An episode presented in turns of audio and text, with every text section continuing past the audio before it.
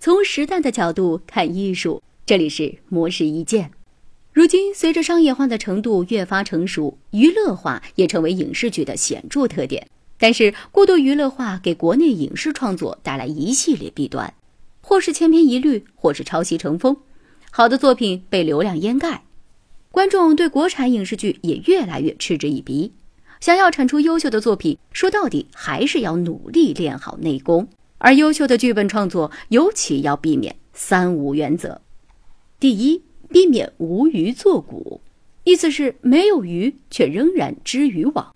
在这里可以把鱼理解为内容厚度，渔网理解为影视剧。有厚度的剧作是深刻的激发观众感情，帮助人们更好的审视生活的剧作，并且指引观众感情激发的更有意义、更有方向。反之，则无异于把人领进一座思想的坟墓。第二，避免无事生非。如今不少的剧作内容多是脱离生活，可能是道听途说一个故事，开始胡编乱造，也有可能完全是创作者自己的凭空想象。然而，故事虽然可以虚构，但大量的细节是凭空捏造不来的。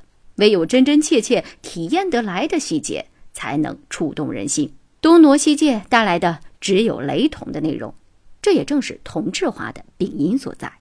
第三，避免无根无蒂。